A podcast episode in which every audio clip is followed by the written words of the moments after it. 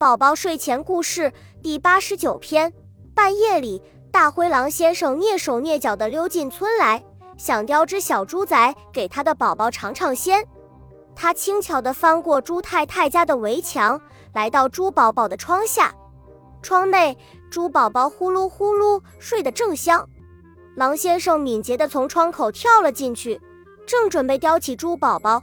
却看到月光下猪宝宝的嘴角挂着一个亮闪闪的微笑。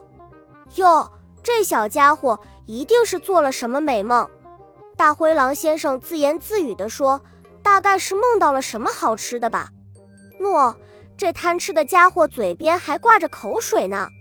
大灰狼先生突然有些不忍心，他想：算了算了，这次先放过这只小猪吧，反正离天亮还早着呢。我去叼只小牛犊也不错。大灰狼先生便来到了牛大婶的家，牛宝宝正在他的小床上酣睡。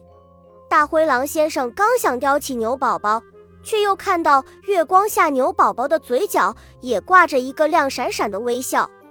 咦，这小家伙是不是也做了什么美梦？大灰狼先生话音刚落，小床上的牛宝宝忽然挥舞着小手，说起梦话来。快来抓我呀！快来抓我呀！嘿嘿，这调皮的家伙一定是梦到了白天和小伙伴们一块闹着玩的事。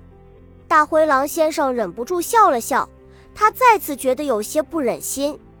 哎，算了算了，也放过这头小牛吧，反正离天亮还早着呢。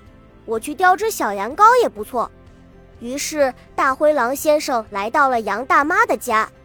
羊宝宝乖乖的睡着，正做着一个非常美丽的梦。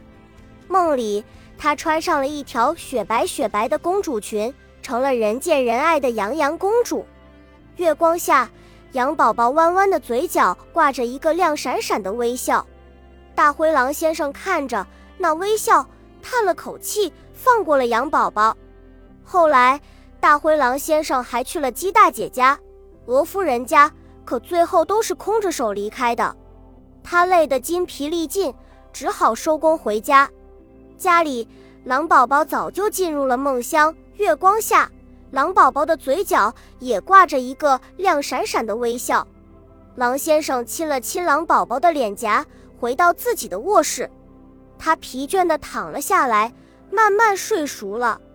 如果这个时候有谁站在狼先生卧室的窗外往里看，一定会发现，月光下，狼先生的嘴角也挂着一个亮闪闪的微笑。